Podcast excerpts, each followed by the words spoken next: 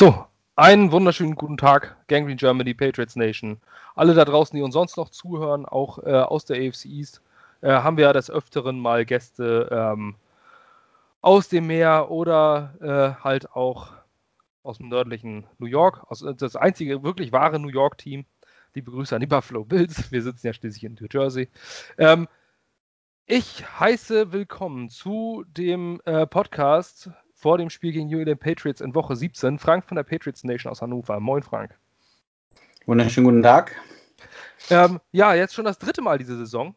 Wir haben es äh, geschafft vor der Saison mit dem AFC East Special. Ähm, dann haben wir uns jetzt vor dem ersten Spiel schon unterhalten und jetzt unterhalten wir uns schon wieder.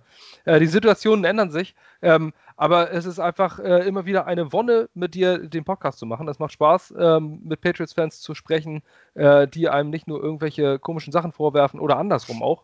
Ähm, sondern wo man sich einfach äh, vernünftig unterhalten kann. Das macht mir immer wieder Spaß. Äh, freut mich, dass wir das Ganze hier machen können. Ähm, ja, ich auch. Äh, also ist mir immer wieder ein inneres Blumenpflücken, äh, so einen Abend dabei zu sein und ein bisschen zu quatschen darüber. Macht viel Spaß.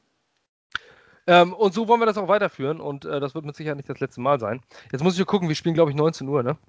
Ich ja. bin mir gerade nicht ganz sicher. Ähm, denn das wollte ich jetzt, dass man, da bin ich ja furchtbar mies vorbereitet. Wir wollten nämlich die Daten zum Spiel und zwar spielt man in Foxborough. Ähm, normalerweise eigentlich immer eine sichere Niederlage für die Jets. Ähm, das könnte dieses Jahr ein bisschen anders aussehen. Aber um 19 Uhr geht das Spiel los. Ähm, ich weiß nicht, was ihr alle da draußen tut, auch wenn ihr Jets-Fans seid oder ob ihr Patriots-Fans seid. Es geht ja im Endeffekt nicht mehr um viel als äh, nicht mehr um viel mehr als um die Draft-Position. Ähm, nun ist es aber so, dass da doch einiges auf dem Spiel steht. Es ist ein Division-Spiel, die Division Rivalry. Man hat die letzten 20 Jahre ähm, eigentlich immer ein dominantes New England Patriots-Team gesehen. Ähm, vor drei oder vier Wochen hatte man noch diese äh, Angst, dass die Jets eventuell gegen die Patriots verlieren könnten und dann den Shot auf Trevor Lawrence äh, abgeben könnten. Das passiert jetzt aber nicht. Genau, also dass man zum, dass die äh, Jets die Patriots schlagen könnten bei ja. 0-15, weil Bill Belichick mal wieder einen seiner Moves auspacken sollte.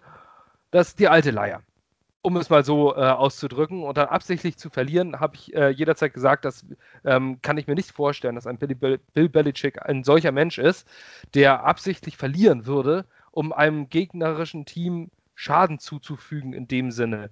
Der Mann ist besessen vom Sieg. Ich könnte es mir zumindest nicht vorstellen, dass er ein Spiel absichtlich aus der Hand gibt. Er ist recht nicht gegen die Jets. Er hasst die Jets.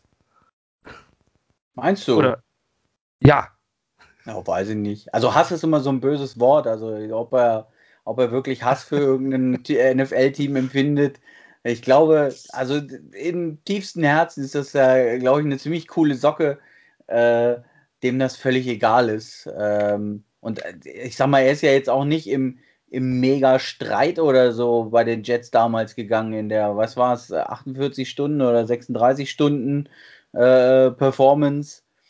Ähm, also den Eindruck habe ich jedenfalls noch nie gewonnen. Ich hätte mir auch gewünscht, dass er ein bisschen mehr, mehr äh, Verlierermentalität in sich trägt. äh, vor allem für diese Saison. Ähm, für meinen Geschmack viel zu viel gewonnen, aber ich will auch nicht vorgreifen. Vielleicht hast du die Frage noch.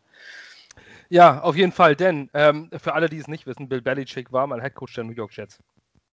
Ähm, nicht lange. Wann war das? Ich meine Anfang 2000er. Ja, genau. Also ähm, bevor er zu, den Patriots gekommen ist. Und dann muss es äh, ja, äh, genauer Termin. Also irgendwie hat er, nachdem er bei den Giants ja als, als DC aufgehört hat, dann bei, bei den äh, Jets den Vertrag unterschrieben. Und ähm, ich kann es gar nicht mehr sagen, ob es wie gesagt einen Tag oder drei Tage waren oder sonst wie. Auf jeden Fall ähm, haben wir euch ein paar Picks zugeschustert und dann ähm, direkt den Belichick übernommen. Weil er genau, sogar ein First-Round-Pick. Ja. Äh, das war einer von diesen seltenen ähm, Coach-Trades. Also äh, viele fragen sich, gibt es sowas? Ja, es gibt. Das gibt es. Ähm, es ist durchaus möglich. Allerdings muss das ähm, fallen. Coaches nicht in die NFL Players Association und äh, somit nicht unter das äh, Collective Bargaining Agreement, also dieser Gewerkschaftsvertrag. Ähm, bei denen läuft das dann ein bisschen anders. Es muss über, also der Coach muss dem Draft, äh, muss dem Trade zustimmen. Anders geht es nicht. In, ansonsten bei Spielern, die kannst du tauschen, wie du willst, ob der Spieler Ja sagt oder nicht. Das ist im Endeffekt wie auf dem Viehmarkt in der NFL. Das ist Aber eine, bei Coach, Trade-Klausel. Genau, ja, die kann man natürlich vertraglich einbauen. Aber ähm, bei Coaches ist es eine andere Nummer. Ein Coach kann nur getradet werden, wenn dieser Coach auch zustimmt. Ähm, deswegen kommt das extrem selten vor. Denn welcher Coach möchte schon getradet werden? Man hat ja schließlich einen Vertrag unterschrieben. Ähm, ja.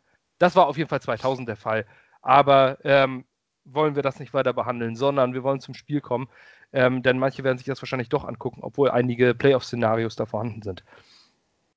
Ähm, da komme ich aber zu den Patriots, denn von den Jets hat man schon viel gehört. Der bisherige Saisonverlauf. Ähm, es wurde viel gesprochen, es wurde viel spekuliert vor der Saison.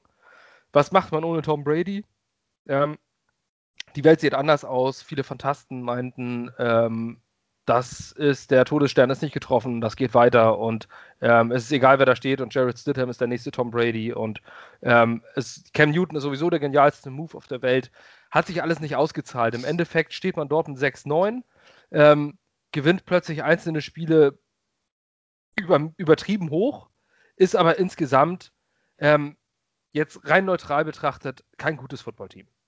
Ähm, steht 6-9. Ich glaube, der Rekord ist besser als das, was die, auch wenn Bill Parcells gesagt hat, the rock, uh, you are what your record says you are, ähm, halte ich die Patriots aber doch eher für ein Bottom-of-the-League-Team ähm, dieses Jahr. Woran liegt es? Wie siehst du das? Wie siehst du es aus den Augen eines Patriots-Fans? Ähm, sind die Erwartungen unterschritten worden, überschritten worden? Oder habt ihr genau damit gerechnet?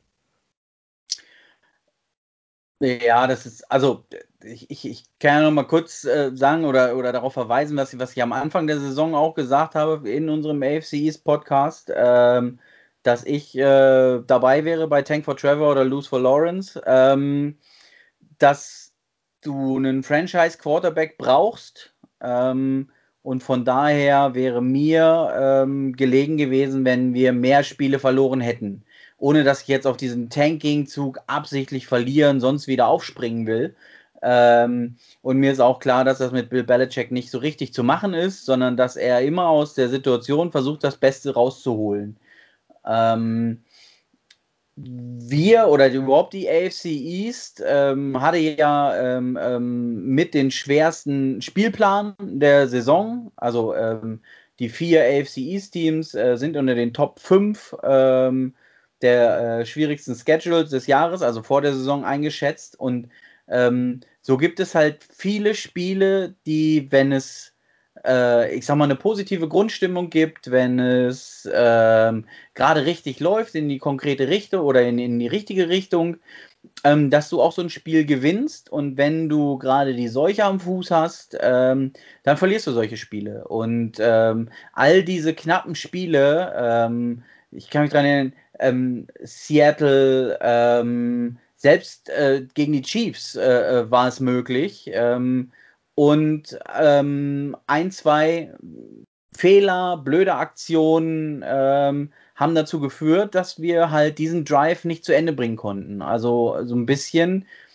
ähm, dass uns das Tom Brady Gewinnergehen gefehlt hat, der solche Siege erzwungen hat und ähm, jetzt waren wir ein Team unter vielen, was halt in den entscheidenden Situationen mehr falsch als richtig gemacht hat. Egal, ob es das Playcalling war, ob es individuelle Fehler waren, ob es dann ein Fumble zur falschen Zeit war. Ähm, und da will ich es auch gar nicht an Cam Newton festmachen oder äh, irgendwie, der natürlich in diesen entscheidenden Situationen den ein oder anderen Ball äh, hat fallen lassen aus seinem Handtäschchen halt. Ähm, aber da bin ich jetzt kein, kein Newton-Hater oder so. Das, ähm, sondern wir haben halt ähm, über 20 Jahre im Erfolg immer wieder ähm, den Cap auch in irgendeine Richtung, ja, gedehnt hört sich an, als ob man was gemacht hätte, was nicht erlaubt wäre oder sowas. Aber äh, durch Umstrukturierung, durch die Tatsache, dass andere wieder auf Geld verzichtet haben. Äh, und du hast immer wieder das in die Zukunft verlagert, äh, mit Signing-Bonus verteilen und solche Geschichten. Und auch ohne ähm, die Dead Money von Brady war es in diesem Jahr schon wie im letzten Jahr extremst schwierig mit diesem Cap Space zu arbeiten. Und du musst einmal diese, diese, diese Bombe platzen lassen intern. Also, da, dass dein Cap sich wieder erholen kann. Du kannst das nicht unendlich dehnen. Und ähm, auch deshalb hätte ich gesagt, okay, dann lässt du es einmal richtig knallen und, und ähm, gehst in die Saison, wie gesagt, mit Stidham und, und, und gehst vielleicht dann äh, tatsächlich äh, 1,15 oder sowas und bist im Rennen um äh, Trevor Lawrence dabei.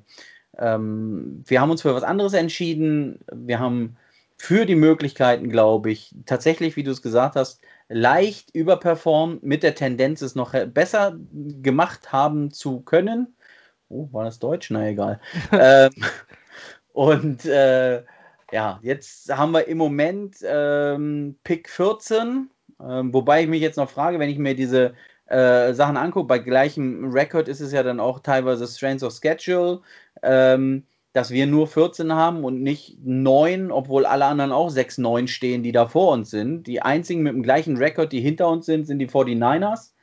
Ähm, weiß ich noch nicht so ganz genau. Also da habe ich mich nicht ausreichend mit beschäftigt, um jetzt herauszufiltern, warum wir, ich sag mal, äh, am, am unteren Viertel der 6-9 Teams sind und picken und nicht weiter oben. Ähm, aber gut, es ist sowieso noch ein Spiel und äh, je nachdem, äh, was Sieg oder Niederlage ist, also ich glaube, wir können im schlimmsten Fall noch auf 16 oder 17 abrutschen ähm, bei den Picks.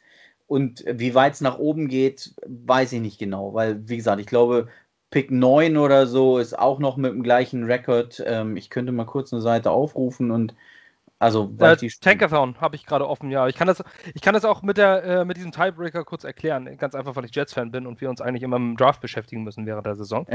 ähm, das äh, Strength of Schedule liegt dieses Jahr alleine daran, schon für die AFC East bei uns, weil wir die gegen die NFC West spielen. Ähm, wir haben diese, diese vier Gegner aus der NFC West. Ähm, und das sind dann halt mit den, mit den 49ers, mit den Cardinals, mit den ähm, Seahawks und wer krebst da noch um? Die Chargers. Gut, die nicht, aber die anderen drei haben wir relativ hohen Winning-Rekord. Ähm, und die Bills und die Dolphins, gegen die wir zweimal spielen, haben ja auch relativ viele Wins. Ähm, und das wird in Prozenten genannt. Strength of Schedule, das ist im amerikanischen System. Das steht bei Tankathon, wenn ihr das mal eingibt. Ähm, tankathon.com könnt ihr auf NFL dann äh, klicken und dann seht ihr diese Liste. SOS, Strength of Schedule, wird in Punkt 548 zum Beispiel genannt. Das sind dann 54,8% Siege, die der Gegner hatte. Ähm, und wir haben einfach als AFC East dieses Jahr die Arschkarte gehabt, gegen die NFC West zu spielen, die alle, abgesehen von den Chargers, halt mit äh, einer Winning Season wahrscheinlich aus diesem Jahr gehen. Bei den Cardinals weiß man es noch nicht so ganz. Dadurch fallen wir beim selben Rekord immer weiter hinten weg. Die Patriots können tatsächlich auch Picks Nummer 7 bekommen. Wenn sie gegen die Jets verlieren und ja.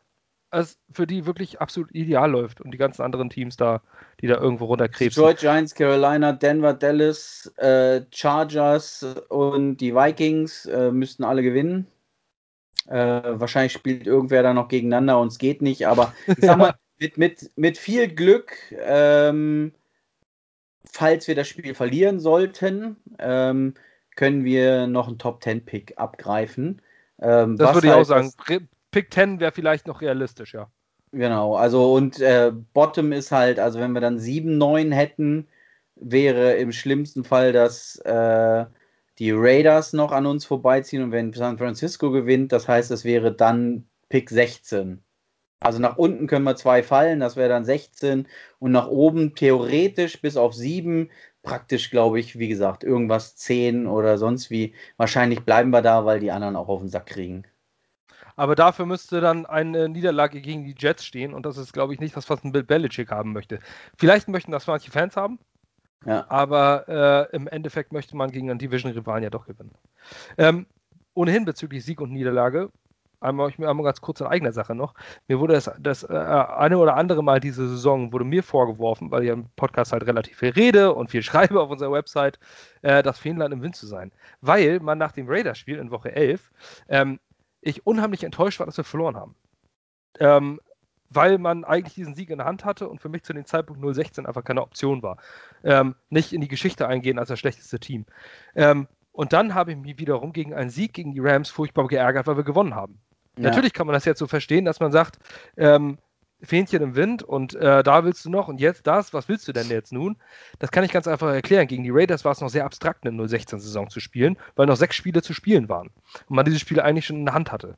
Dann spielst du gegen die Rams, was du als eingeplante Niederlage hast, bei nur noch drei ausstehenden Spielen und eine Niederlage versaut die Chance auf Trevor Lawrence und ja, Trevor Lawrence ist so gut. Ähm, deswegen habe ich mich über diesen Sieg geärgert, weil die NFL ist, eine, ist ein Wochengeschäft. In jeder Situation ändert sich die Situation die man in der Liga hat. So, und nun sind noch drei Spiele zu spielen, die bedeutungslos sind. Und Jacksonville macht einen absoluten Elite-Tank-Job, in, äh, indem sie einfach äh, Mike Lennon wieder aufstellen und hast du nicht gesehen, ähm, da völliges Chaos stiften und die wirklich überhaupt gar keine Chance mehr haben, das Spiel zu gewinnen. Ja. Ähm, und jetzt haben sie diesen, äh, diesen Quarterback-Prospect. Mir ist schon klar, dass man mit einem Quarterback, nur weil man einen anderen Quarterback hat, nicht gleich ein Super Bowl-Contender ist. Das ist logisch. Aber ähm, wenn ich die Auswahl, wenn ein Einbrecher in mein Haus kommt, zwischen einer Knarre und einer Banane habe, dann nehme ich mir die Knarre. Weil die Chance einfach größer ist, den damit, äh, damit erfolgreich zu sein. So, ähm, das war die Situation. Deswegen habe ich mich bei den Rams geärgert, weil es einfach zum Greifen nah war. So. Nur kurze Erklärung für diejenigen, die nicht verstehen, warum ich mich mal ärgere und mal nicht in dieser Saison. Die Saison ist sowieso crazy. Man malt sich ja, es aus. Es ist ja auch immer so eine Achterbahnfahrt, oder? Also ich meine, auch das kann man erklären. Äh, wenn man kurz vor Schluss, äh, ich sag mal mit dem vorletzten Spielzug, mit einer Führung dasteht äh, und es dann so gesehen, äh, ich sag mal, was, was, war irgendwas Cover Zero oder äh, irgendwas ja, vollkommen verkackt und du dieses Spiel noch wegwirfst, da bist du ja, also selbst wenn du im, im, im, im Kopf vorher gedacht hast, wir tanken die Nummer 016 ist geil, ähm, bist du erstmal enttäuscht über diese, ich sag mal, die sportliche Nichtleistung in der Situation, dass du so ein Ding noch verkackst.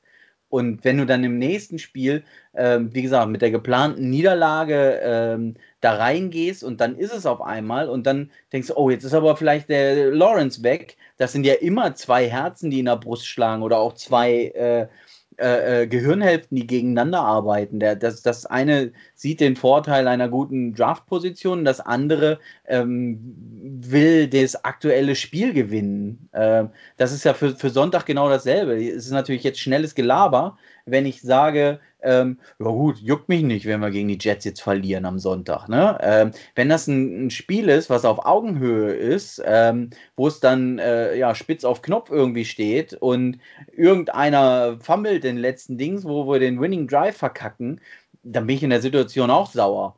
Ähm, selbst wenn, oder, oder umgedreht, ähm, ähm das dann noch machen und, es erholen, obwohl wir die ganze Zeit hinten lagen und man ähm, dann an 16 fällt, obwohl die, die Situation der anderen Spiele so war, dass wir an 8 hätten kommen können, wo du denkst, ey, das musst du mitnehmen. Äh, das ist, also alleine wenn du diese, diese Draft-Werte, Positionswerte siehst, äh, wie viel du äh, von 16 auf 8 oder so, wie, wie viele Punkte dazwischen liegen.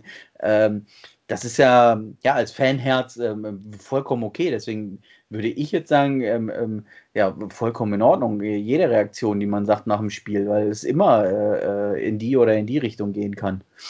Und für mich ist auch die NFL ist ja so ein bisschen, das ist ein bisschen Kopf und Kopf und Bauchsache. Der Fan in mir pro Spiel sagt natürlich, klar, ein Sieg ist toll. Ähm, das ist das Bauchgefühl sag ich mal, dass äh, das Herz, das Fanherz das in einem schlägt und sagt sich, ja klar, gewinnen will ich immer. Ähm, aber der Kopf sagt halt in dem Moment, die Draftposition ist wichtig. In einer Saison, wo es sowieso scheißegal ist, ob du in zwei Jahren sprichst du nicht mehr darüber. Zum Beispiel jetzt fragen sich viele, vor drei Jahren waren die Jets da 5-11, 4-12, wie waren das noch? Weil es einfach egal ist, weil es irrelevant ist. Es ist völlig, äh, völlig Wurst, wo du gelandet bist, du bist nicht in die Playoffs gelandet. Football ist a game of results und dann ist es scheißegal. Dann bist du nicht in Playoffs gelandet. Ähm, und es ist auch völlig Wumpe, ob die Jets jetzt letztes Jahr nach einem 1-7 Start tolle sechs Spiele 6-2 am Ende gegangen sind. Sie standen am Ende 7-9 und die Saison ist für den Arsch gewesen. Und man hatte ein Jahr weiter Adam Gaze. Also hat einem diese ganzen, hat einem so ein bedeutungsloser Sieg in Washington überhaupt gar nichts gebracht. Und so ist dieses Jahr für mich auch mit den Rams. Klar, jetzt hat man irgendwie ein besseres Gefühl. Ich auch. Ich muss auch sagen, im Nachhinein, so wie sich die ganze Situation jetzt ausgezahlt hat, letzte Woche über die Browns, konnte ich mich wieder über einen Sieg so richtig freuen weil die Jaguars sowieso kein Spiel mehr gewinnen. Und ja. das Thema war jetzt sowieso geritzt. Zu dem Zeitpunkt saß man aber auf dem Fahrersitz für Trevor Lawrence und man hat, ja, man hat einfach einen Schleudersitzknopf gedrückt. Und ja. das war dann die Situation, wo ich mich geärgert habe. Drei Tage später sieht die Welt wieder anders aus. Ich freue mich, dass wir nicht 016 gehen. Ähm, Aber das, nur das mal kurz zur Erklärung. Deswegen, manchmal ist es einfach eine Kopfentscheidung und äh, der einzelne Sieg bedeutet dann vielleicht doch nicht so viel, außer vielleicht zwei Tage ein gutes Gefühl. Ähm, deswegen unterhalten wir uns hier auch gerade darum, warum unser Team verlieren sollte. das ist eigentlich auch ganz interessant. Genau, ähm, das heißt aber nicht, ich finde das, äh, finde es aber auch unheimlich anmaßend, wenn sich irgendjemand, wenn irgendjemand sagt, deswegen bin ich ein True-Fan oder der andere nicht. Ich bin ähm, jetzt vielleicht das, was Mackay Beckton seinerzeit gesagt hat, nichts gegen Mackay Beckton, das ist ein junger Kerl, der will gewinnen, das finde ich nachvollziehbar. Aber ich finde, dass die Unterhaltung unter Fans ähm, ätzend. Wirklich sehr, sehr ätzend. Denn die einen sagen, ja, du bist gar kein richtiger Fan, weil du nicht wolltest, dass man gewinnt. So, ey, also bitte. Oder du bist nicht der richtige Fan, weil du das das richtige Bild nicht siehst. Äh, den richtigen und falschen Fan, den gibt es nicht. Entweder schlägt dein Herz für dieses Team oder das tut es nicht. Und wenn du nächstes ja. Jahr das Team von einem anderen Fan von einem anderen Team bist, dann warst du kein richtiger Fan.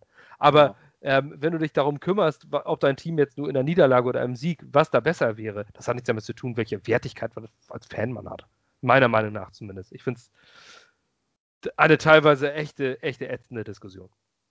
Ja. Ähm, Gut, aber der Saisonverlauf der Patriots, trotzdem kommen wir nochmal zurück, ähm, bevor wir bei dieser persönlichen Geschichte jetzt hier nochmal später geben. Ähm, gut, du hast den Saisonverlauf schon angeschnitten. Jetzt kommen allerdings ein paar Topics, die wir uns auch aus der Redaktion und woanders äh, die Jets-Fans jetzt an den Patriots interessieren. Ähm, über allem steht natürlich, wie soll es weitergehen auf der Quarterback-Position. Ähm, vor dem Jahr hieß es, ja, der Jared Stidham könnte was werden. Ich sag mal, weniger rational denkende Fans äh, der Patriots ähm, haben Jared Stidham natürlich schon als die große Lösung gesehen, weil sie glauben, dass Belichick sowieso immer alles hinbekommt. Ähm, wir haben uns darüber anders unterhalten. Du hast es auch anders gesehen, du hast es auch nicht gesagt, äh, das ist ein sicheres Ding, sondern wollen wir mal schauen. Und naja, im Endeffekt hat auch noch nicht viel bewiesen. Es ist jetzt so gekommen, dass Cam Newton davor stand. Cam Newton sieht in meinen Augen in einigen Spielen aus wie so ein washed-up 40-jähriger Quarterback, der keine Ahnung mehr hat, wie er einen Ball gerade werfen soll. Ähm, seine Passstatistiken sehen ähnlich aus wie die von Sam Darnold. Ähm, tja, ähm, Cam Newton wird nicht die Lösung sein. Er wird, er, ich sag mal, in meinen Augen als Jets-Fan hat er bewiesen, dass er das Geld, was er bekommt, auch nur wert ist. Also, ja. viele haben gesagt, so günstig hat man den gekriegt. Warum hat ihn kein anderer geholt? Genau aus den Resultaten, was man jetzt gesehen hat. Ähm, das werden viele gesehen haben. So, ich gucke jetzt einmal kurz die Statistik, hast du jetzt wahrscheinlich nicht gerade spontan zur Hand. Ist aber auch nicht nee, so wichtig. Dass es äh, drittschlechteste Passing-Team, glaube ich, der Liga ist. Ich übergebe an dich. Die Quarterback-Situation, wie sieht sie aus und wie soll sie in der Zukunft aussehen? Ja, also, ähm, wie ich schon gesagt habe, auch, auch vor der Saison, dass das Stidham es wahrscheinlich nicht ist. Ähm, denn was Belichick ist, ist ein, ein, ein brutaler Arbeiter, der ähm, Dinge versucht rauszukitzeln aus den, aus den Möglichkeiten, die ihm gegeben sind. Aber er ist kein Zauberer. Das hat man gesehen. Also ähm, er braucht auch jemanden mit einem Talent und dem Willen zu arbeiten, ähm, wie einen Tom Brady. Ich will gar nicht aufmachen, wer, wer ist jetzt wertvoller, Belichick oder Brady. Die Kombination Belichick-Brady war das Geniale. Nur Belichick kann auch nicht aus Scheiße Gold machen. Ähm, und Stidham war es nicht, ist es nicht und wird es auch nicht werden. Ähm, sonst hätte er, und das wusste Bill auch vor der Saison, deswegen hat er mehr oder weniger ja kurzfristig noch diesen mega Prove-It-Deal mit Cam Newton abgeschlossen. Ähm, der hat sich in dem Falle ausgezahlt, äh, dass man gesehen hat, dass es ähm, Cam Newton auch nicht ist. Ähm, aber auch da, ich, ich hätte mir auch, selbst wenn wir irgendwie äh, 12-4 oder so durch diese Saison gegangen sind, wären, ähm, wäre es, glaube ich, kein großer Vertrag für Cam Newton bei den Patriots geworden, sondern es war immer eine einjährige Geschichte. Wenn es nicht funktioniert, ist Cam Newton erledigt. Und wenn es funktioniert, kriegt er nochmal eine Chance, aber bei einem anderen Team, die bereit sind, mehr zu zahlen. Das ist äh, meine Sicht auf äh, die Cam Newton Patriots Geschichte. Also äh, man könnte jetzt natürlich sagen, okay, wir haben keine bessere Alternative, wir machen das nochmal ein Jahr und eine Million und vielleicht, weil Cam Newton ansonsten Rentner ist, äh, würde er sich darauf einlassen, aber damit würde man, glaube ich, nochmal Zeit verschenken ähm, und das, das wäre nichts. Vor allem, wenn man betrachtet, äh, was auf dem QB-Markt auch los ist. Also da gibt es äh, jüngere, äh, bessere Optionen, ähm, die, man, die man angehen könnte. Ähm, wenn du jetzt eine Aussicht auf der QB-Position, ja, keine Ahnung, wenn du tatsächlich auf äh, irgendwas zwischen 11 und 15 draftest, wird es für die Top 3 QBs, ähm, also Trevor Lawrence sowieso nicht und äh, Justin Fields und Zach, wie heißt er? Zach Wilson, BYU. Zach Wilson, genau. Ja. Ähm, für die drei nicht reichen. Alles andere ist auch reines Glücksspiel, Gamble irgendwie. Dass du, da, da kannst du ja nicht drauf bauen. Mal davon abgesehen, dass du auf äh, äh ähm, die anderen beiden auch nicht zwingend bauen kannst, sondern die können genauso versagen wie, wie, wie andere Top-Picks vorher. Also ähm, um dann Carson Wentz oder sonst wen da noch mit ins Spiel zu bringen. Ähm, der aber gegebenenfalls auf dem Markt da ist, genauso wie Dak Prescott, ähm, vielleicht, weil ähm, ich finde, die, die, die, die Cowboys sehen mit Dalton gar nicht so schlecht aus und mit der Problematik, dass er schon unterm Franchise-Tag gespielt hat und richtig dickes Geld verdienen will, sehe ich auch da keine Einigung mit den Cowboys. Ähm, allerdings, wenn er dieses Riesengeld verdienen will, dann wird er das auch auf gar keinen Fall in New England kriegen. Ähm, von daher fällt er auch weg. Ähm, ja, meine Theorie war ja die ganze Zeit, ähm, ihr holt euch Lawrence und wollt Donald loswerden und der kommt zu uns und startet richtig durch.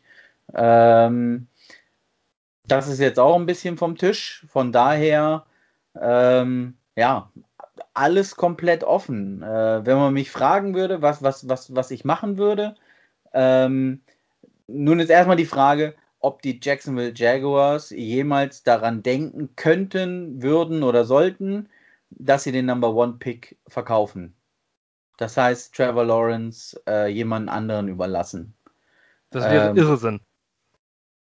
Ja, also ja. Ähm, die Frage ist so ein bisschen, ähm, kann sich Trevor Lawrence auch äh, Jacksonville vorstellen? Gab es ja schon andere, die sich geweigert haben, ähm, irgendwie dafür zu spielen. Im Zweifel, ich weiß gar nicht, ob er noch mal ein Jahr dranhängen könnte oder ob er schon für einen Draft gemeldet hat. Ähm, ich weiß es nicht. Ne? Also all sowas muss man ja mit einbeziehen, gegebenenfalls. Ähm, aber ähm, realistisch sind wir viel zu weit weg, ähm, um hoch zu traden und das zu machen. Aber ähm, wenn ich überlege, was war es dann für, für RG3 oder sonst was, drei Third Rounder und ein Second Rounder, ähm, dein Spiel steht und fällt mit einem Franchise QB und ich würde eine Menge investieren, vor allem wenn ich mir angucke, was wir in den letzten 15 Jahren mit unseren First Roundern gemacht haben, nämlich in der Regel gar nichts. Ähm, die haben wir entweder von vornherein schon weggetradet oder äh, im Draft verkackt. Ähm, ich sag nur, wie, wie hießen sie denn? Ähm, ja gut, jetzt als letztes können wir schon mal äh, Nikhil Harry nehmen, äh, wenn du dann Wide Receiver äh, nimmst, der, der einfach nicht liefert. Ähm, wir konnten sowieso noch nie Wide Receiver draften. Ähm, dann ist es das nicht. Ähm, ja gut, das Jahr davor war es, glaube ich, ähm, Sony Michel und Isaiah Wynn. Die waren jetzt nicht so mies, ähm, obwohl ich Michel immer noch zu hoch gedraftet sehe am Ende der ersten Runde. Ähm, aber ich bin gerade, jetzt muss ich echt gucken, ähm, wenn wir die Zeit haben. Aber ansonsten Klar. ist das Thema QB auch ähm, durch. Ich bin die ganze Zeit beim Dominic Easley, hieß der so? Der Name kommt mir zumindest bekannt vor, ja. Ich überlege nicht, dass das gerade irgendein Basketballspieler ist. Also irgendwie sagt nee, mir. Nee, der kommt mir im Zusammenhang mit Football, kommt mir auch bekannt vor, ja. ja ich kann mal, ich gebe mal First Round Picks, ähm, Patriots ein und dann gucken wir mal, ob ich irgendeine Übersicht Dominic Easley habe ich hier, ja. Mein Gott, warum kommt der da so bekannt vor? Ja, ist er wirklich von 2014. Also 2020 hatten wir keinen First Rounder, 2019 hatten wir Nikhil Harry, hm, ging so. Äh, 2018 Isaiah Wynn, würde ich sagen, passt. Ähm, Sony Michel an 31, kein Bust oder sonst was, nur zu hoch. 17, 16 haben wir keinen First Rounder gehabt. 15 Malcolm Brown haben wir, glaube ich, noch nie mal die Fifth-Year-Option gezogen. Äh, Dominic Easley war nach zwei Jahren wieder weg. Ähm, 2013 keinen Pick. 2012 waren es Chandler Jones, der natürlich gut war, ähm, aber dann für einen Second Rounder, glaube ich, äh, weggegeben wurde. Und Dante Hightower. Äh, 2011 Nate Solder. Ähm, das war natürlich okay. Äh, Devin McCordy 2010, 2009 wieder keinen Pick. Ähm, und so sind wir schon elf Jahre zurück, wo wir entweder nicht gepickt haben ähm, oder halt, äh, ich sag mal, drei sehr gute Spieler uns gezogen haben. Und von daher wäre ich bereit, auch zu sagen, pass auf, wenn es letztes Mal drei und zwei, äh, beziehungsweise drei First Rounder und ein Second Rounder war, dann müssen wir halt äh, drei First Rounder und zwei Second Rounder investieren oder sowas. Ich weiß nicht, ob ich gerade völlig überzahle, überdrehe, ähm, aber ich glaube, ein Trevor Lawrence ähm, kann es wert sein. Ja, allerdings könnte der Preis tatsächlich das Problem sein und vielleicht auch ähm, insgesamt. Und in New England weiß man ja auch nicht so ganz, wie man Quarterbacks draftet. Äh, schließlich war das die letzten 20 Jahre ja auch schlicht und einfach nicht notwendig. Ähm, das ist natürlich, ist natürlich die Frage, wird es jetzt ein First-Round-Quarterback? Hat man vielleicht Glück, dass wenn man, sag ich mal, irgendwo so 2012, 13 oder sowas pickt, dass vielleicht ein Trey Lance noch dahin fällt und man dann noch ein Projekt hat oder in der zweiten Runde einen Kyle Trask aus Florida zum Beispiel holen kann, der ja ähm, so ein ja, so ein Pocket-Passer ist zumindest, wie er ins New England-System ganz gut reinpasst, wo man in der zweiten Runde nicht viel falsch machen kann, wenn es dann äh, im Endeffekt dieser Pick wird. Wäre natürlich auch eine Frage. Aber gut, auf Quarterback-Position ähm, ist natürlich alles offen, aber sag was, äh, wohin geht deine Tendenz? Free Agent Signing oder dann doch ein Draft-Pick? Ähm, dann Free Agent Signing eher. Da kommt ja schließlich, soweit ich weiß, auch Matthew Stafford auf den Plan. Zum Beispiel. Ja, oder halt die, die eventuell Frage ist halt, ob Ryan. der Free Agent wird ähm, oder ob nee, sie dafür noch was haben wollen. Ja, die werden wahrscheinlich noch was haben wollen, ja. Ja, auch. Meine, ähm, das wollten sie, glaube ich, für Cam Newton auch mal, oder war der Vertrag offiziell ausgelaufen? Ich weiß es auch nicht mehr. Auf jeden Fall, in der Regel ist es so, dass keiner bereit ist, dafür was zu bezahlen und dann wird er doch gecuttet und dann kann er mit dem Team sein, äh, wo er wollte. Aber auch da, ich sehe für Matthew Stafford andere ähm, Landing Points als New England. Also ich sehe eher einen Josh Rosen äh, bei uns, irgendwelche gescheiterten äh, High Draft Picks. Ähm, Mitchell Trubisky vielleicht? Hm? Mitchell Trubisky vielleicht noch eine Option? Der wird Free Agent. Ja, wenn sie ihn tatsächlich geben lassen. Ne? Also ähm, da ist ja auch irgendwas im Gespräch. Da ist noch so viel, also in Hannover, da geht noch so viel Wasser die Leine runter, ähm, bis mhm. das fertig ist. Ähm, aber ich sehe eher ähm, einen, einen, einen talentierten jungen Quarterback, der bisher äh, seine Chance nicht nutzen konnte. Ähm, für, für, für ein Jährchen, ein Prove-It-Deal, als dass man ähm, jetzt sich den Rookie erdraftet und dann auch starten lässt. Das fand ich ganz interessant, äh, was zum Beispiel der ähm, Felix war es, glaube ich, bei euch in dem, in dem Live-Podcast äh, letzte Woche vom Browns-Spiel gesagt hat, dass es für einen jungen Quarterback auf das Umfeld ankommt. Ähm, viel mehr als auf das Talent. Ähm, das Beispiel Jimmy Garoppolo. Ähm, wäre Jimmy Garoppolo in irgendeiner anderen Franchise gelandet ähm, zu Beginn ähm, und hätte nicht zwei oder drei Jahre oder zweieinhalb Jahre hinter Brady gesessen, um seine Erfahrungen machen zu können, um sich ganz langsam an dieses Wasser zu gewöhnen, das eiskalte NFL-Wasser, ähm, hätte der niemals bei den 49ers so einen mega Vertrag unterschrieben.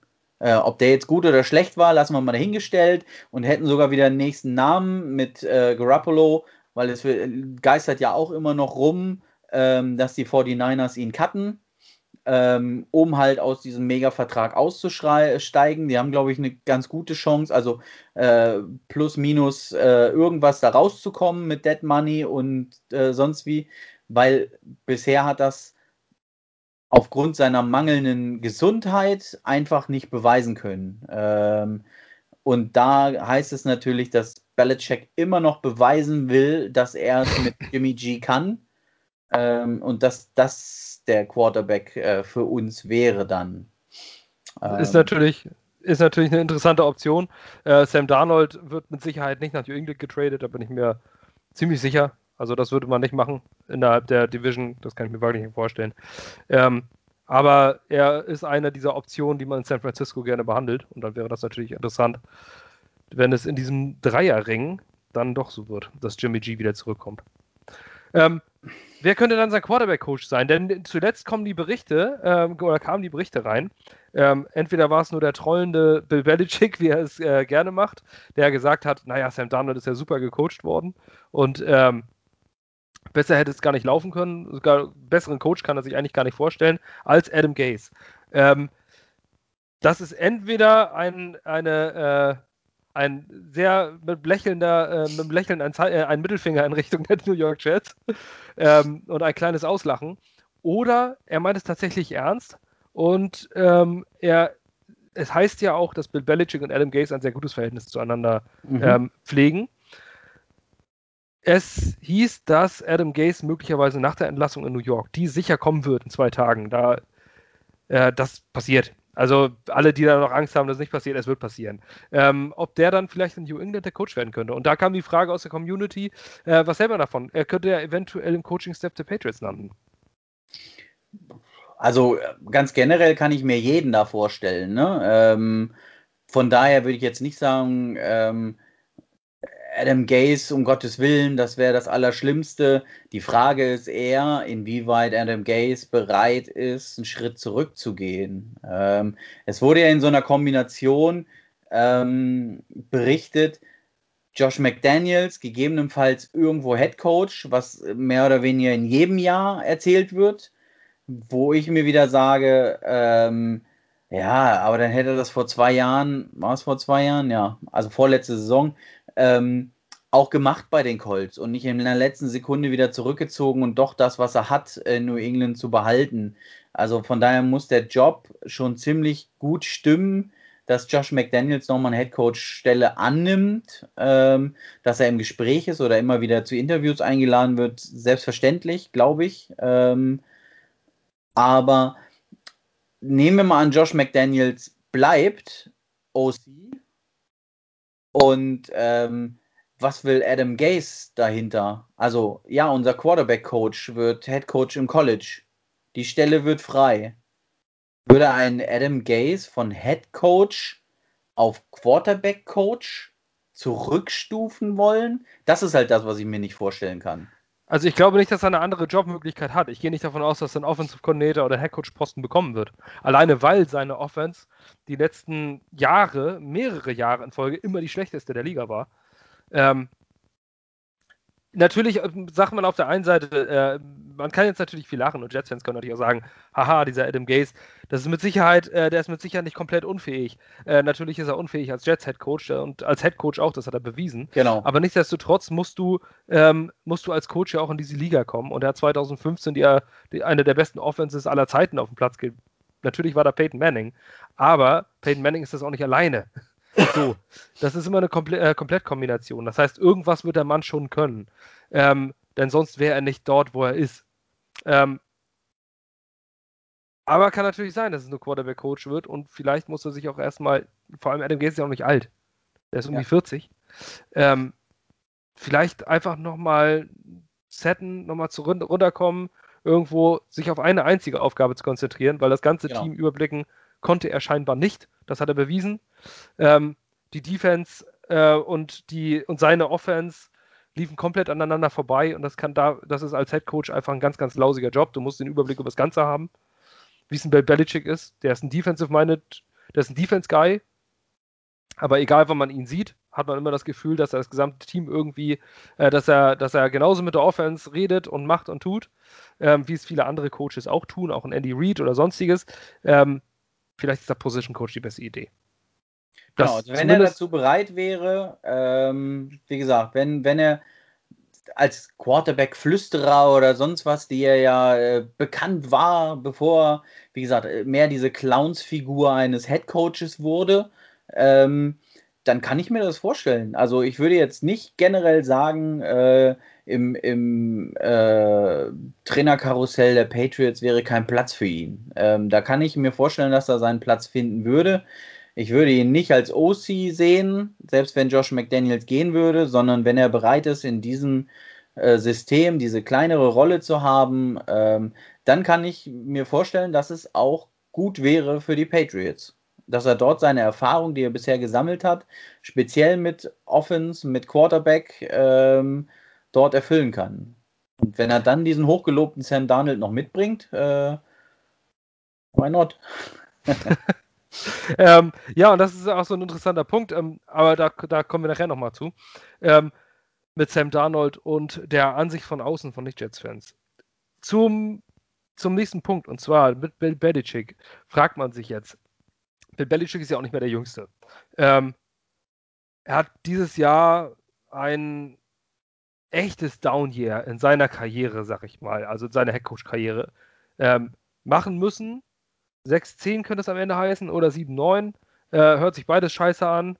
Ähm, es ist beides ein Losing Record und das ist, glaube ich, nicht das, was er wollte. Und schon frühzeitig aus der äh, Playoff-Contention raus zu sein. Ist vielleicht mal ein Umbruch notwendig oder geht man mit Belichick weiter und äh, wie lange kann sowas noch gut gehen? Äh, bis er in die Kiste geht.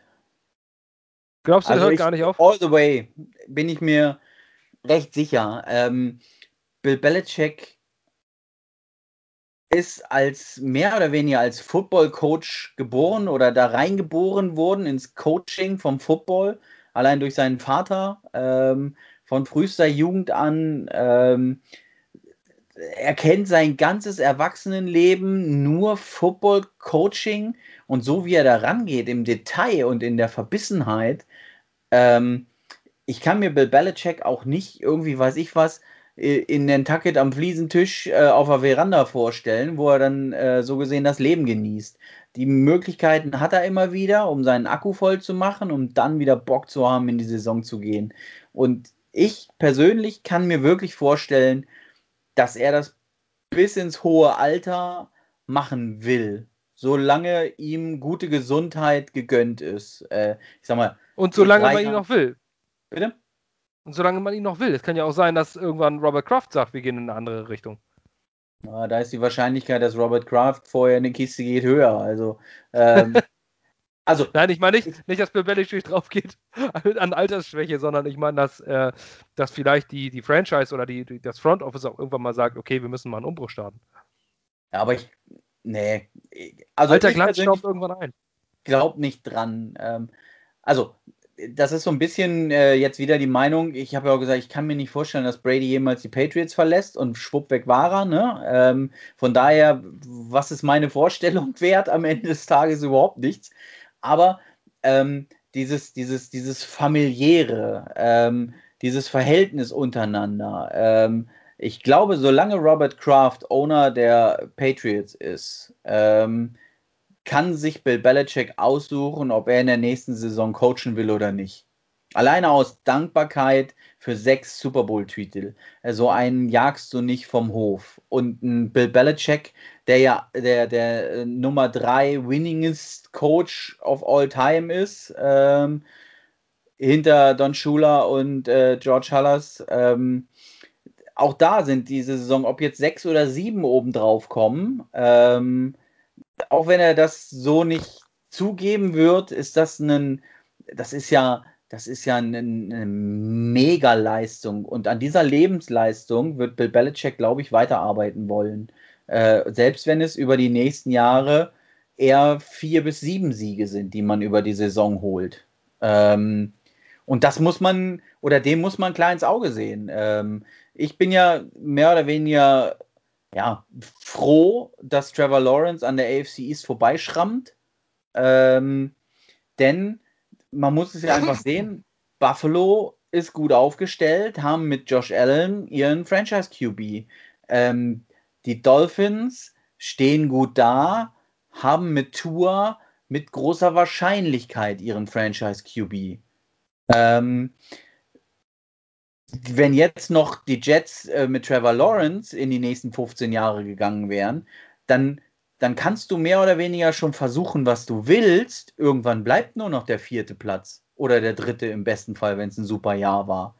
Ähm, und so ist die NFL halt gestrickt. Also ich meine, wir haben 20 Jahre lang ähm, diesem System des ständigen Wechsels mehr oder weniger äh, ein Schnippchen geschlagen und äh, haben uns da oben festgesetzt. Und jeder muss sich daran, ich sag mal, gewöhnen, auf jeden Fall an den Gedanken, dass es die nächsten 20 Jahre umgedreht ist.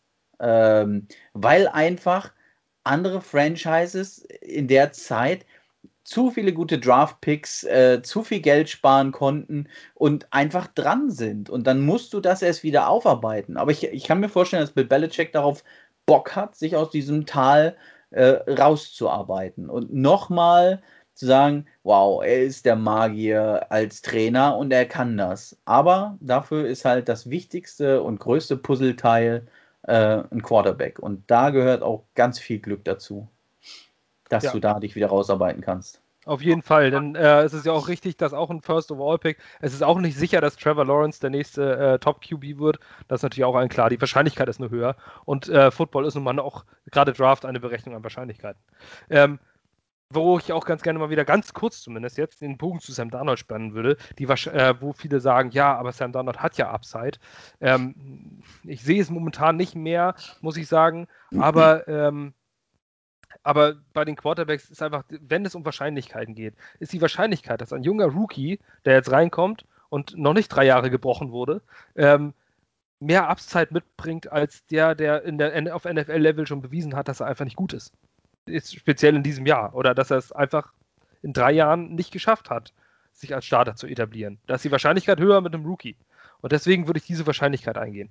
Einfach, ja. äh, nicht weil ich, ich bin ein Fan von Sam Darnold, aber ich würde die Wahrscheinlichkeit eingehen, gerade wenn du den zweiten Overall-Pick hast, in einer guten Quarterback-Draft-Klasse, äh, Draft-Class, und sagst, ähm, das versuche ich jetzt mal. Aber okay, da kommen wir später, ähm, oder kommen wir in der Offseason wahrscheinlich noch sehr oft zu. Es soll jetzt erstmal um die Patriots gehen. Und zwar, ähm, gibt es eine Frage, da brauchen wir jetzt das nicht ewig diskutieren, weil ich finde die Frage ehrlich gesagt mühselig, und zwar der Rückgang an Fans oder glaubt man an den, oder glaubt man, dass es nur ein Ausreißer nach unten war? Deine Sicht hast du schon äh, dargelegt, dass es äh, kein, tendenziell kein Ausreißer nach unten war, nee. sondern Dynastien sind vorbei und dann geht es halt auch mal nach unten und man muss sich wieder nach oben arbeiten. Ich glaube, das ist der Konsens, äh, der Konsens, den du äh, mehr oder weniger gefunden hast. Ja. Ähm, wie sieht das in den Gruppen aus? Spürt man da eine Frustration? Klar, durch eine durch den nicht gewohnten äh, Misserfolg dieses Jahr? G geringfügig. Ich würde sagen, das ist total unterschiedlich. Ähm, man muss jetzt ein bisschen unterscheiden ähm, zwischen Leuten, die seit, äh, ich sag mal, 10 bis 20 Jahren dabei sind und Leuten, die drei bis fünf Jahre dabei sind. Ich, ich nenne sie immer verächtlich die Run-Fanboys. Ähm, also wer über Pro7 Max ähm, an Football in Deutschland herangeführt wurde, ähm, an die Art der Berichterstattung, an die Art der ähm, Berichterstattung auch auf Facebook, also auf, äh, überhaupt in Social Media, wo man dieses Haten gegen andere, also eigentlich diese, die, die Rundballunarten, nenne ich es mal, im Fantum, versucht einzuschleppen ähm, für NFL-Football. Ähm, in diesem Teil der Fangruppe, der Fankultur, ähm, gibt es eine hohe Unzufriedenheit, weil, ähm, ja, das meine ich dann gar nicht despektierlich, die in der Regel auch FC Bayern-Fans sind und dafür gewohnt oder gewohnt sind, dass sie die Meisterschale hochheben. Und alles andere ist inakzeptabel und das System dahinter überhaupt nicht verstanden haben und ähm, den Wert in Teilen auch nicht ähm, schätzen, was in den letzten 20 Jahren geleistet wurde in dieser Franchise und wie außergewöhnlich das in einer Salary Cap ähm, Profiliga mit Draft, dass der schlechteste die besten Spieler kriegt, ähm, wie ungewöhnlich das ist. Also ich sag mal, auch die Seattle Seahawks waren ja so dieses Team, also dieses andere Run-NFL-Football-Team, äh, wo es eine Fangemeinde gibt, aber die mussten auch schon mal so ein bisschen durch dieses Tal ähm, also wenn die Legion of Boom zerflogen ist und, und Neuaufbau. Deren Vorteil war, dass Russell Wilson noch da ist und die Franchise getragen hat. Da wird es interessant sein, wenn der dann weg ist. Ähm, und zurück zur eigentlichen Frage. Ähm, dieser Teil der Fans äh, ist überdurchschnittlich unzufrieden und gegebenenfalls auch auf dem Sprung. Also das ist, ich finde dieses äh, äh, Bandwagon-Fantum oder sonst was ähm, ungerecht, ähm, weil natürlich guckt man sich am Ende des Tages das an, was man schön findet und wenn da nichts mehr ist, was schön ist, ähm, dann ist es aus meiner Sicht auch ein Stück weit legitim, äh, dem Ganzen den Rücken zuzukehren. Ähm, wenn man keine, keine besondere ähm, Verbindung zu dem Team hat, ich sag mal, ähm, man, man, man liebt alle Boston Sports Teams, äh, man, man liebt die Region, äh, den Indian Summer und äh, fährt regelmäßig hin oder sowas. Und wenn dies alles nicht da ist, also keine weitere Verbundenheit zu der Stadt, zu der Region oder sonst irgendwie, ähm, dann wird die, die Fanliebe ähm, früher oder später erkalten. Da glaube ich schon und das dann auch mit mehr oder weniger Getöse nach dem Motto, die sind alle zu blöd, die können ja nichts, was soll denn das? Ähm, Wenn es dann natürlich wie in den letzten Spielen läuft, dass es dann auch teilweise durch individuelle Fehler wirklich der Winning Drive versaut wird äh, oder man noch eine Führung aus der Hand gibt, dann ist das natürlich Mühlen oder, oder Wasser auf die Mühlen derer. Ähm, von daher ja, ich erwarte ähm, auf jeden Fall nicht dieses exponentielle, uiuiui, das war auch ein schweres Wort, also den großen Wachstum der letzten Jahre, ähm, der ist ganz klar zu Ende, das, das Ceiling ist da, wer ein bisschen dazukommt, äh, der eine oder andere wird noch Fan, äh, aber ansonsten äh, wird es da einen, einen, kleinen Aderlass geben und ähm, ehrlich gesagt ist das fast noch das Schönste daran. Ja, ähm, ja, mit der, mit der Fangeschichte, auf der einen Seite stimme ich dir dazu. Ähm, auf der anderen Seite sehe ich das ein bisschen anders. Ich finde, sein Herz verschenkt man eigentlich nur einmal. Ähm, mir wird aber auch zu inflationär mit dem Begriff Fan umhergeworfen. Ja. Ähm, das ist einfach so ein, mittlerweile so eine, so eine Wortwahl, die einfach so, äh, so übergegangen ist. Ähm, was ich teilweise, was mich immer sehr gewundert hat, ich seit anderthalb, zwei Jahren, sage ich mal, ignoriere ich eigentlich größtenteils das Geschreibe auf Facebook. Ähm, dann ist es einfach schön, wenn man es einfach nicht liest. Dann ist es auch einfach nicht da. So ja. aus den Augen, aus dem Sinn. Ähm, aber ich finde, ich finde das immer, was mich immer schwer verwirrt hat, ist dieses, ich suche mir ein Team aus und dann bin ich da Fan.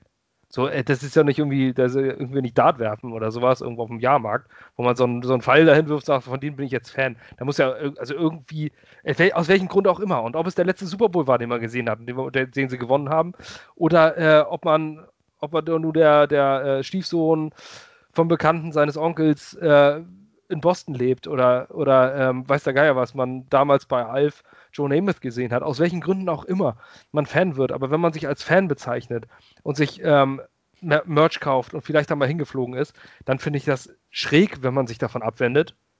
Aber es ist ja auch keine Pflicht des Lebens, äh, das ja. einzuhalten und jetzt für immer dieses Team zu verfolgen. Ähm, man muss sich dann Sprüche anhören und das kann man auch gerne, aber ich, meistens verbindet sich das irgendwie. Man hat wie du oder wie ich einen Freundeskreis, den man dadurch bildet, ja. äh, einen Fanclub, irgendwo, wo es dranhängt. Und ich glaube dann, dass es scheißegal, wie der Rekord ist am Ende, ähm, dann bleibt man irgendwo dabei. Wenn man aber nur der Fernsehzuschauer ist, der sich jetzt vielleicht ja. mal kurz diesen Schal gekauft hat oder das Trikot gekauft hat und diese Saison route ich, so sagen es ja die Amis, für dieses Team und nächstes Jahr sage ich mir dann, oh, jetzt verfolge ich die, kann man das ja gerne tun. Niemand, das ist nichts Verwerfliches und kein Fehler im Leben, aber dann sollte man sich nicht als großer oder als Die Hard Fan oder so wie sich Leute sich immer bezeichnen, sich einfach nicht bezeichnen. Und ich finde, ich, dann ist Fan der falsche Begriff. Ja. Aber gut, das ist jetzt wieder auch eine äh, Definitionsfrage.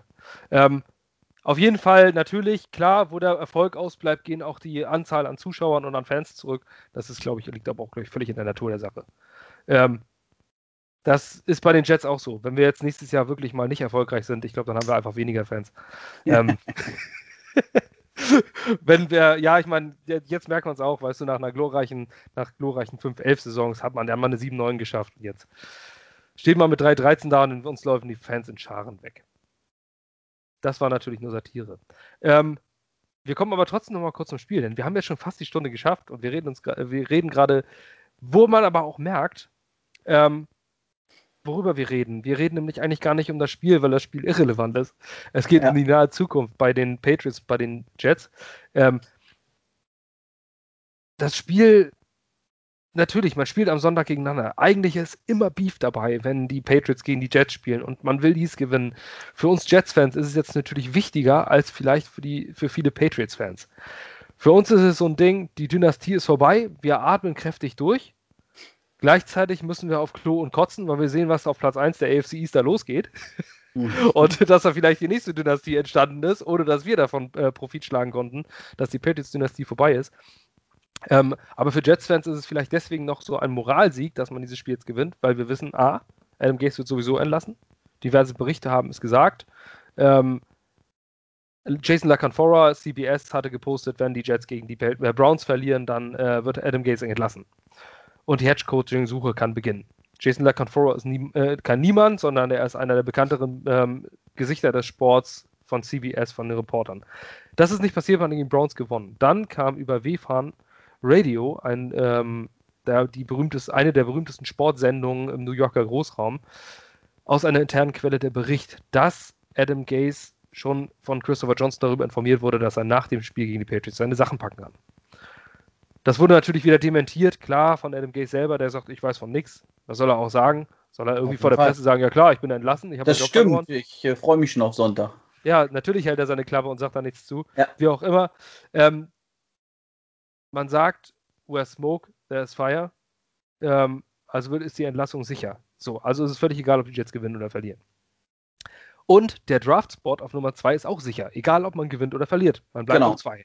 Also will man gegen die New England Patriots gewinnen. Punkt. Das ist das, was die Jets-Fans wollen. Das ist das, was die jungen Jets-Spieler wollen. Erst recht die, die nächstes Jahr da bleiben. Vielleicht sogar im Kern, jeder Sportler will Spiele gewinnen, im Kern vielleicht sogar wichtiger als im Team der Patriots könnte das der ausschlaggebende Punkt sein. Wir sind gerade bei Keys to Win the Game.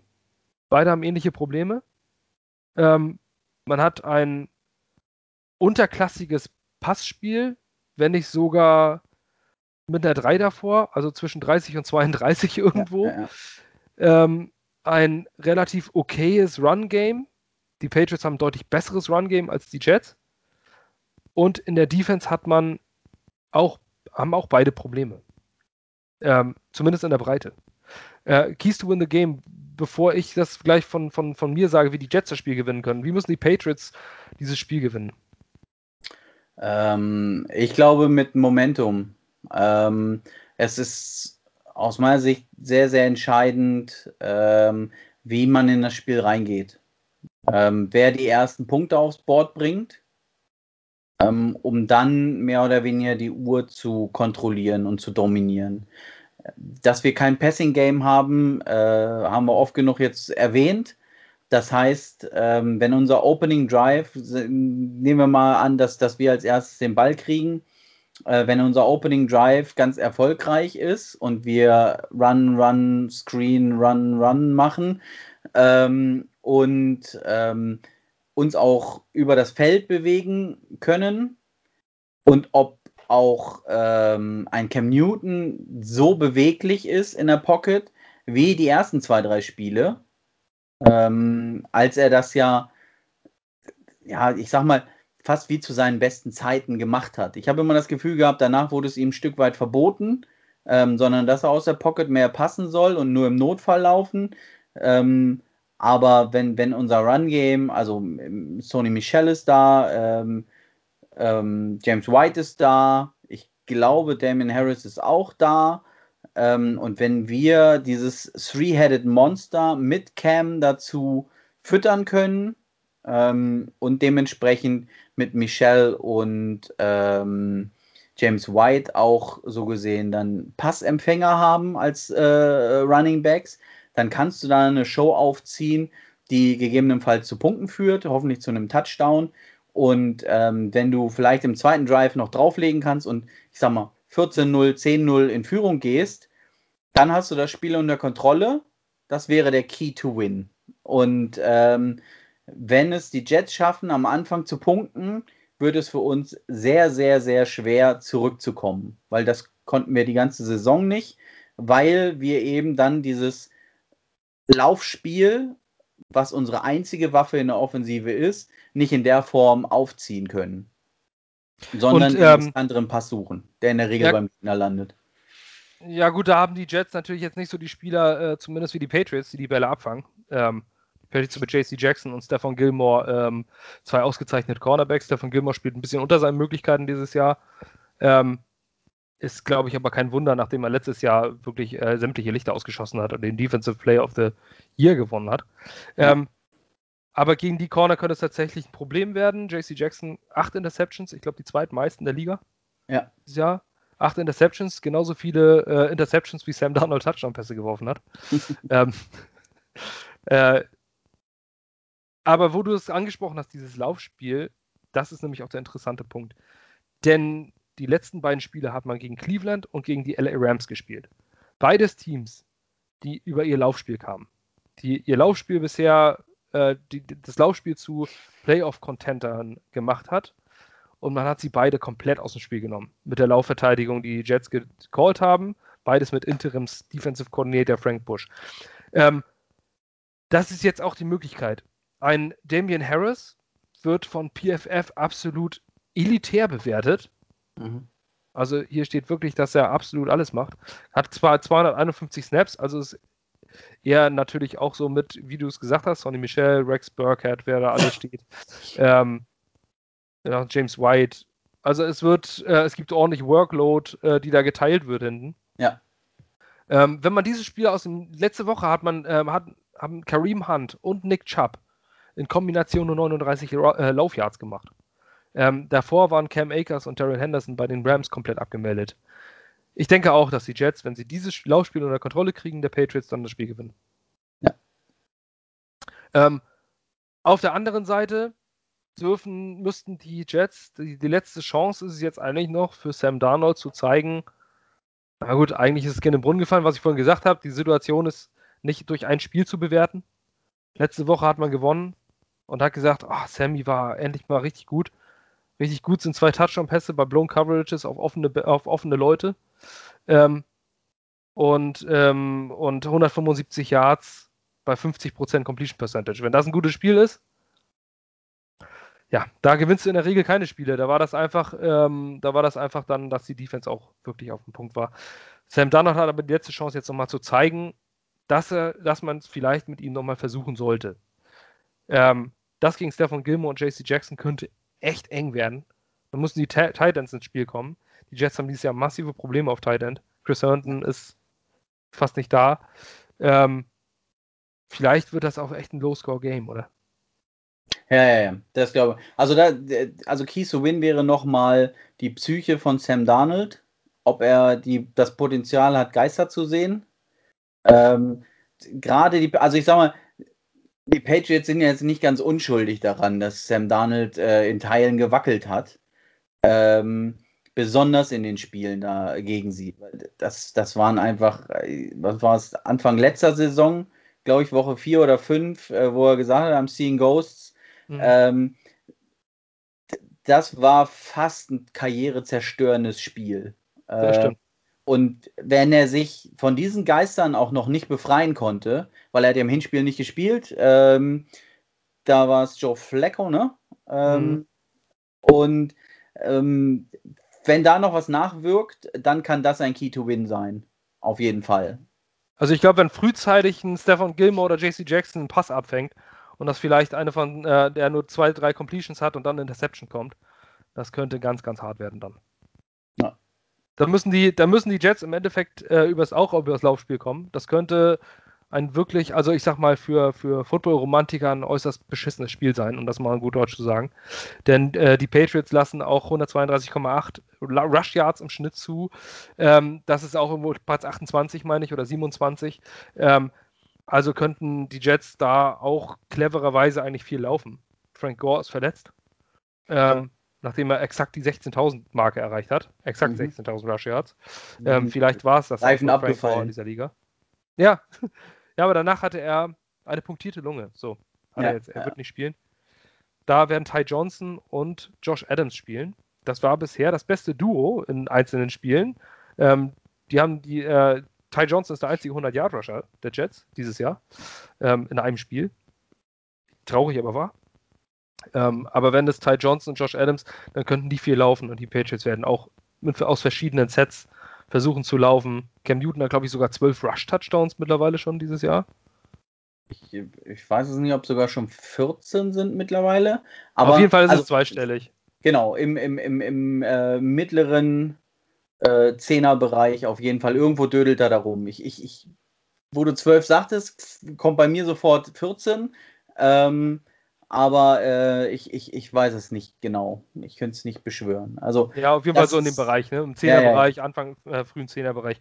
Ähm, ja, dass es Touchdowns geben wird, da, das ist relativ sicher. Aber äh, wer sie nun macht, also wenn, dann wird es wahrscheinlich hauptsächlich auf dem Boden passieren.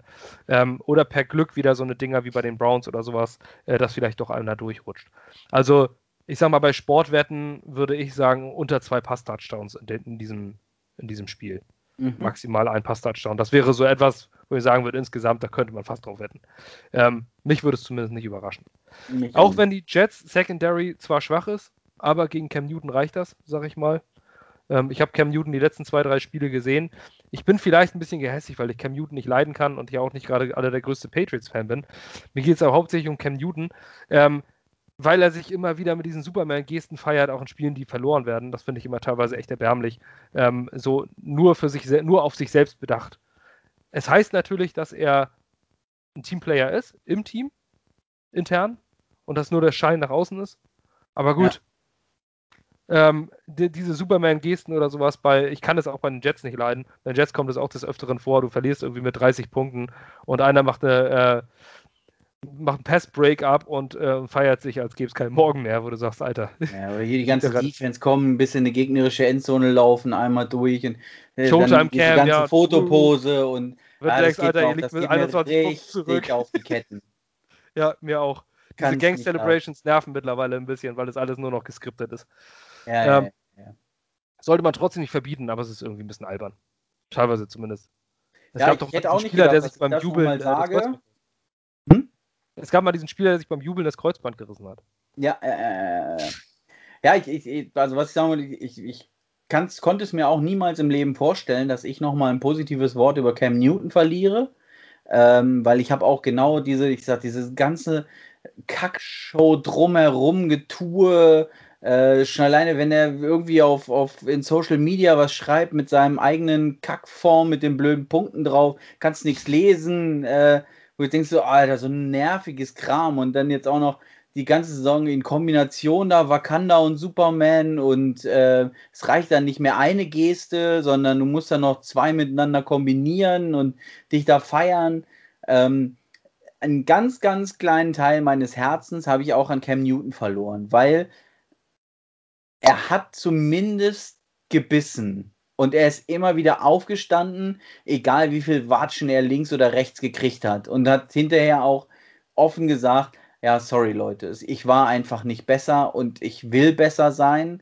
Ähm, ich glaube, er hat den Respekt im Lockerroom. Ähm, das ist das, was immer so rausscheint. Ähm, und von daher würde ich ihm einfach einen guten Abschluss wünschen. Ich, ich will ihn auch nicht nächstes Jahr, ich wollte ihn schon nicht für dieses Jahr, aber ich kann ähm, es im Nachhinein akzeptieren, dass er da war. Und ähm, konnte, ja, wie gesagt, so ein bisschen äh, Hatertum auch wieder einpacken und sagen, okay, vielleicht äh, ist es doch irgendwo auch nur äh, ein Mensch, der um seinen Job kämpft und ähm, probiert, dass es noch eine Karriere gibt. Ähm, und da wünsche ich ihm einfach einen guten Abschluss.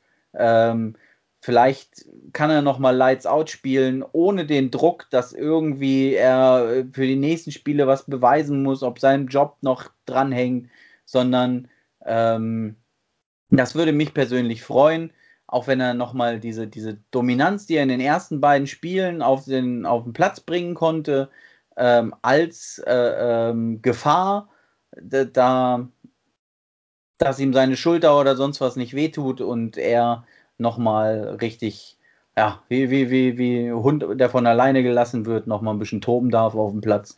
Das würde mich persönlich freuen und alles andere ist eigentlich irrelevant. Wie gesagt, ihr habt nichts zu verlieren. Eigentlich habt ihr das Hinspiel schon gewonnen gehabt, bevor ihr es nochmal weggeschmissen habt irgendwie. Ja. Ähm, und von daher äh, bin ich fein damit, ähm, wenn jetzt im Rückspiel der Jets-Sieg dasteht. Ähm, Ja, und da es bei uns noch um die Draft-Positionen geht, ähm, würde ich nicht böse sein. Im Vorfeld mal gucken, wie wenn das Spiel läuft, äh, wie es dann ist. Dann sieht es ja sowieso mal anders aus. ähm, genau. Gut, wir kommen so langsam zur Abschluss. Stunde 10 haben wir jetzt schon durch. Ähm, Snag a Player machen wir trotzdem nochmal. Ähm, wir sind nur zu zweit, deswegen ist es relativ einfach, kurz und, äh, kurz und knapp gehalten. Und ich würde auch gleich einsteigen. Snuggle Player machen wir immer. Ähm, unsere Zuhörer kennen das schon. Äh, wenn man sich einen, einen Spieler des Gegners raussuchen könnte, ähm, wen würde man nehmen? Und ähm, meine Antwort wäre jetzt tatsächlich jemand, wo es auch gar nicht so unrealistisch ist. Ich würde mir Joe Thuney schnappen, ähm, der dieses Jahr okay spielt. Ich sage mal nicht so dominant wie die letzten Jahre. Okay, aber ähm, das Potenzial zu einem Pro Bowler hat. Er ist einfach ein Pro Bowl-Kaliber Guard, ähm, hat dieses Jahr unter einem Franchise-Tag gespielt. Ähm, ich kann mir vorstellen, dass er geht. Ich kann mir vorstellen, dass er nicht weiter, äh, weiter bleiben wird nach der Franchise-Tag-Geschichte. Den hätte ich gerne, weil wir auf Interior Line jemanden brauchen und ich sehe Joe Thuney als einen der individuell besten Spieler der New England Patriots.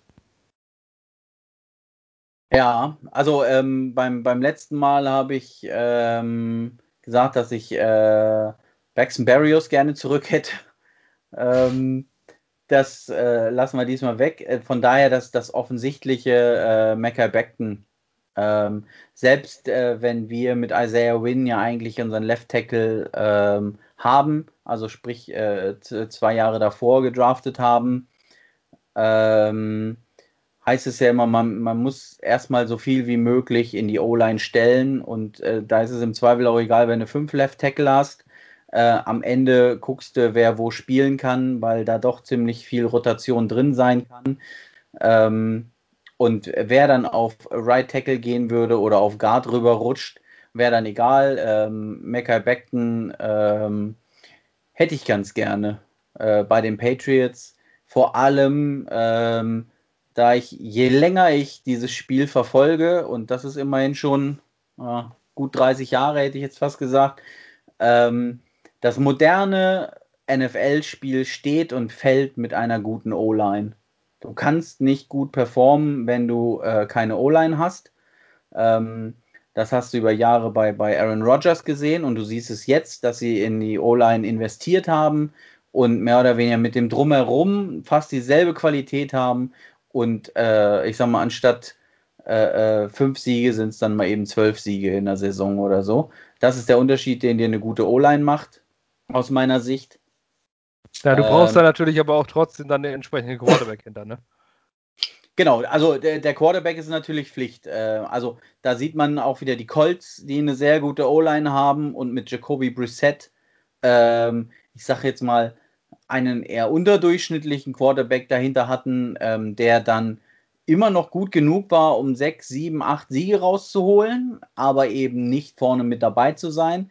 Und ein leichtes Auslaufmodell als Game Manager Philip Rivers es halt einfach hinter so einer O-Line besser machen kann, weil er die entscheidende. Sekunde mehr hat und die Erfahrung hat, ähm, um das noch rauszuholen. Und da hat man gesehen auch, ähm, ich sag mal, wie doll Philip Rivers in den letzten Jahren äh, hinter der Chargers O-Line verprügelt wurde und er immer wieder aufstehen musste, seine einzelnen Gliedmaßen zusammenkramen und irgendwie wieder sich da als Spieler zusammenbasteln, dass er wieder losziehen kann. Also ähm, von daher ähm, ist, ist für mich O-Line eigentlich, also mit einem Franchise QB, ähm, das Entscheidende.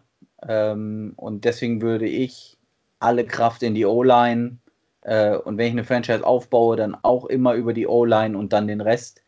Ähm, das ist meine Erkenntnis, die ich aus den letzten Jahren gezogen habe. Ja, interessanter Punkt. Ähm, das haben wir auch viele, viele halten jetzt ja an Nummer zwei für die Jets Penny Sewell von Oregon für eine gute Idee. Ich, ich persönlich halte es, ja, ich persönlich halte es aber für die Jets aktuell für bescheuert. Alleine weil deswegen, sie den Left Tackle schon haben. Genau, du würdest im Endeffekt auf dem Papier einen Right Tackle draften oder Mackay Beckton auf Right Tackle schicken, was eigentlich, oh, das wäre Sünde.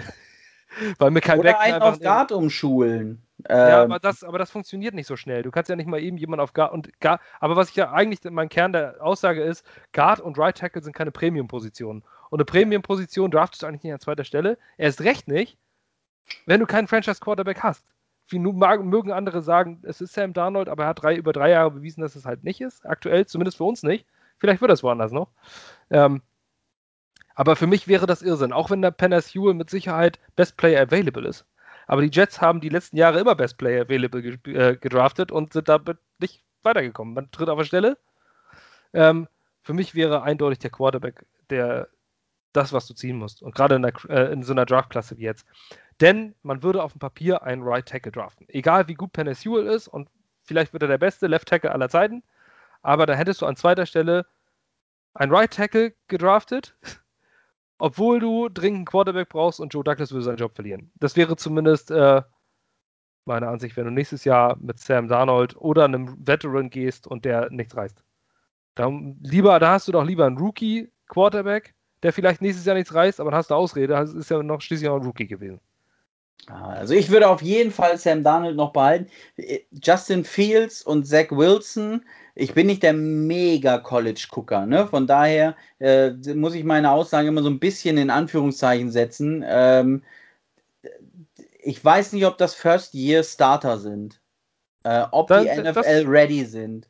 Und genau das wäre es, wenn, wenn ähm, die Jets äh, auf Justin Fields oder Zach Wilson setzen, ähm, und mehr oder weniger dazu gezwungen sind, die auch ins kalte Wasser zu werfen, ab Woche 1, ab Woche 3. Äh, Im Zweifelsfall lässt es Joe Flacco nochmal mal äh, spielen, aber dass es Sam Darnold behalten äh, und Justin Fields oder Zach Wilson ist auch unwahrscheinlich. Also, wenn, dann musst du auf irgendeinem Veteran sitzen. Am besten nochmal, äh, hier, Fitzmagic nochmal. Es ist ja der, der optimale Einreiter äh, für Rookie-Quarterbacks. Ja, es gibt, äh, also Fitzpatrick wird wahrscheinlich nicht nochmal kommen, weil er schon in New York war. Ja, ja. Aber ähm, das wäre für mich auch tatsächlich der Way to go. Ich glaube, mit Sam Darnold wird es einfach nichts mehr. Ähm, das funktioniert nicht mehr. Und mal ganz davon ab, kommt ein neuer Headcoach rein.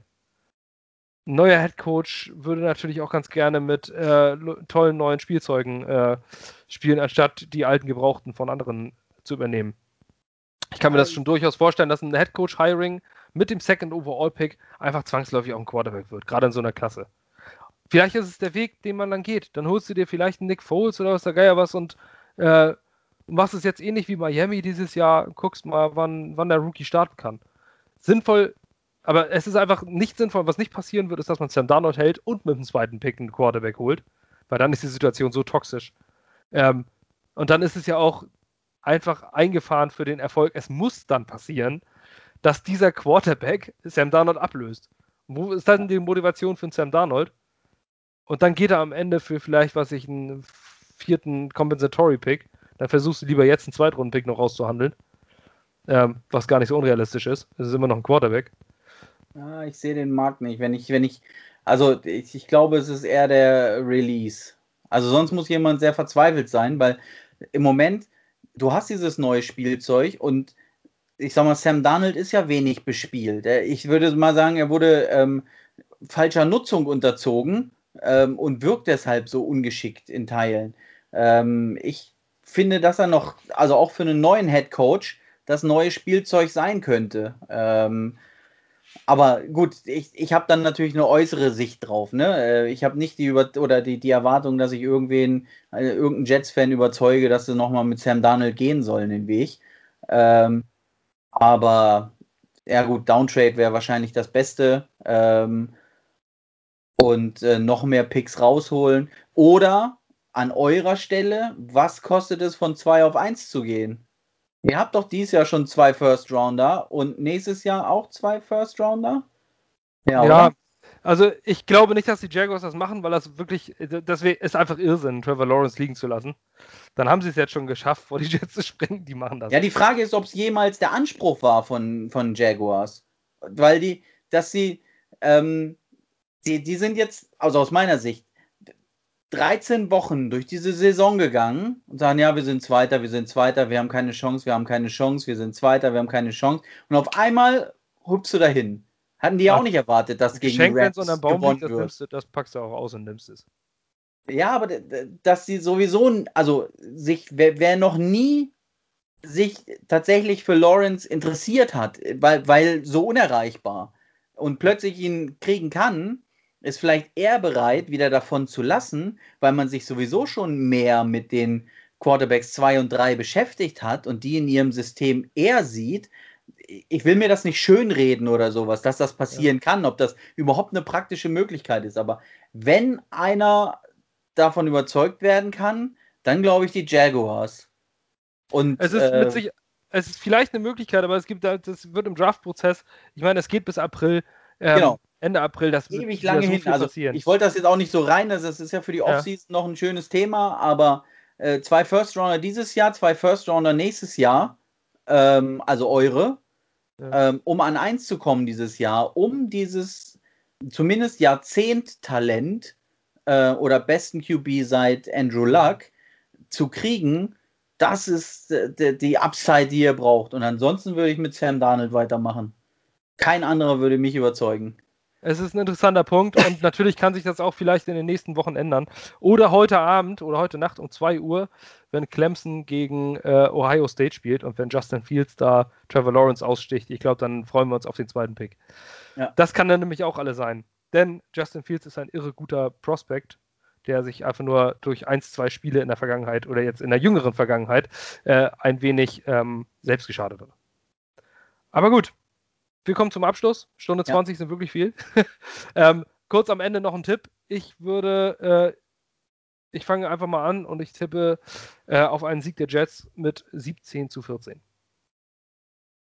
Ja, damit es nicht so lange ich sage 17, 13. Äh, irgendwer macht einen extra Punkt noch nicht, oder?